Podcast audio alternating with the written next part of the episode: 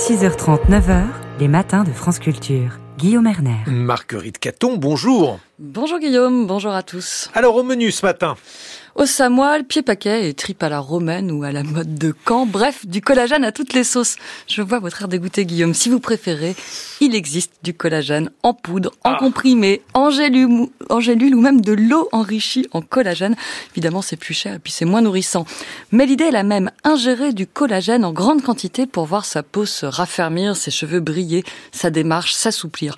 Parmi les nombreuses potions de l'industrie parapharmaceutique et cosmétique moderne, le collagène occupe une place de choix porté par des stars et des influenceuses. Alors pour démêler le vrai du faux, les promesses du réel, Augustin Latourte est à mes côtés. Bonjour monsieur. Bonjour. Vous êtes médecin rhumatologue à l'hôpital Larry Boisière. Pouvez-vous nous assurer pour commencer que vous n'avez pas de conflit d'intérêt J'ai aucun conflit d'intérêt avec euh, ce sujet. Quelques mots sur la molécule de collagène elle-même. C'est une protéine. Où la trouve-t-on dans notre corps? Alors le collagène, c'est effectivement une protéine qui est une protéine qu'on trouve partout dans l'organisme. Euh, en réalité, on dit le collagène, mais il faudrait dire les collagènes parce qu'il y a énormément de types de collagène différents. On en compte au moins 28 dans l'organisme, et c'est une protéine qui est indispensable à l'architecture des tissus de l'organisme. Euh, c'est une, une, molécule qui est très lourde et qui permet en fait, euh, par son architecture qui est en fibrille, donc c'est des fibres de collagène qui permet de soutenir l'organisation le, le, des tissus comme la peau, les tendons, les muscles, les os, le cartilage. Mais tous les tissus de l'organisme en fait contiennent du collagène, les muscles également, etc., etc. Enfin, on peut faire une liste euh, infinie. Tout le problème, Augustin Latour, vient de ce qu'on n'en produit que durant notre croissance. C'est une production de jeunesse. Après, on vit sur le capital? Voilà, en fait, on, de plus en plus d'études tendent à montrer que on acquiert un capital en collagène au moment de la croissance, donc pendant l'enfance et l'adolescence, et quand on atteint l'âge adulte, on a une sorte de capital en collagène qui se renouvelle excessivement peu, en fait. Et, et la tendance est plutôt à la diminution du capital en collagène une fois qu'il a été fixé à la fin de la croissance. Et avec le temps, on perd en qualité, mais aussi probablement en quantité de collagène dans les tissus. Et donc, progressivement, on en manque et ça cause des pathologies au-delà des questions de vieillissement cutané. Oui, ça peut participer à certaines pathologies, notamment dans les pathologies euh, en rhumatologie, notamment dans les pathologies de l'appareil locomoteur. C'est directement lié à des maladies comme euh, la fragilité osseuse et l'ostéoporose, à la fragilité du cartilage qui va amener à l'arthrose, et ces maladies qu'on voit avec le vieillissement qui sont euh, pas directement la conséquence, mais qui sont associées à des anomalies du collagène, qu'elles soient qualitatives, c'est-à-dire la, la la structure du collagène ou quantitative, la quantité de molécules de collagène qu'on a dans les tissus. Vous dites des anomalies, mais c'est plutôt un processus naturel, non? C'est un processus naturel, mais qui peut, euh, dans certains cas, en fonction de son patrimoine génétique, euh, en fonction de la qualité du collagène qu'on a créé euh, pendant la, croissance, donner lieu à des anomalies, des, des ruptures du réseau de collagène ou des choses de ce genre. Donc au-delà même de la beauté ou de la jeunesse, récupérer du collagène, ça pourrait être tout à fait bénéfique. Le pari des potions actuelles, c'est de nous en fournir en nous faisant ingurgiter du collagène animal. Je dis animal, il n'existe pas de collagène végétal, non? Ça existe, mais c'est vraiment assez marginal. C'est surtout dans les espèces animales. Oui.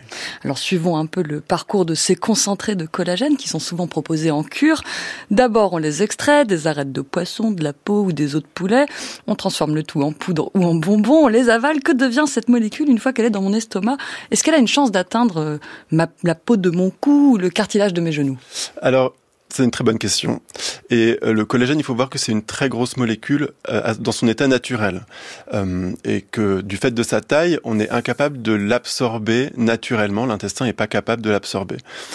il faut pour ça la dégrader et la couper en petits morceaux, en fait, en petites briques élémentaires de collagène, qui sont ce qu'on trouve dans ces gélules, mais qui font même pas 1% de la taille des molécules de collagène qu'on trouve naturellement dans l'organisme. Donc c'est vraiment des tout petits fragments de collagène qu'on est capable d'ingérer dans ces gélules pour la majorité d'entre elles. Donc il en faut beaucoup. Donc il en faut euh, beaucoup. Euh, c'est des grammes de collagène, on dit 5, 10, voire 20 grammes de collagène par jour, c'est des grandes, grandes, quantités.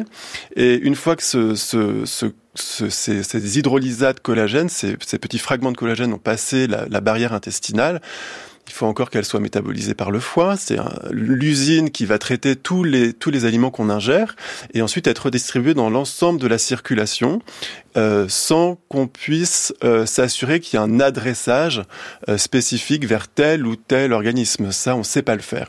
Il y a une autre limite, c'est que dans les gélules de collagène, finalement, on n'a pas de sous-type de collagène. On ne sait pas si c'est vraiment le collagène de la peau, le collagène du cartilage qu'on va ingérer. C'est un magma de cartilage et on ne sait pas vraiment ce qu'on envoie où, donc c'est un peu à l'aveugle.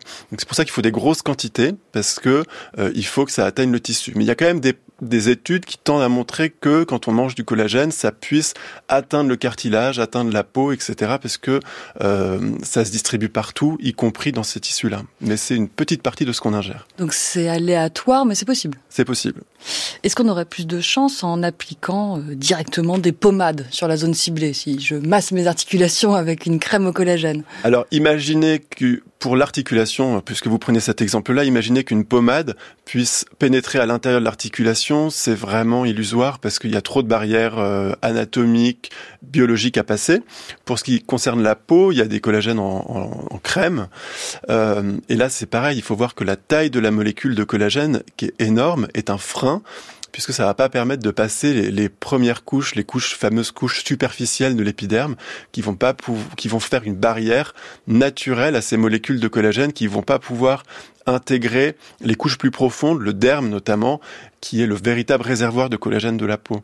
Donc ça me semble un peu illusoire. Et alors, il reste la solution de l'injection euh, directement dans les couches plus profondes du derme. Est-ce que ça marche Du collagène dans une ride, ça, ça donne quelque chose? Alors, à, choisir, euh, si on voulait euh, pousser le, raisonnement jusqu'au bout, si on choisissait une méthode d'administration du collagène euh, pour la peau notamment, ce serait l'injection qui serait la méthode de, choix, puisque toutes les barrières dont on a parlé, que ce soit de l'intestin et du système digestif ou que ce soit des couches superficielles de, de l'épiderme, sont passées, sont, sont franchies par cette méthode. C'est une méthode qui est bien sûr plus invasive.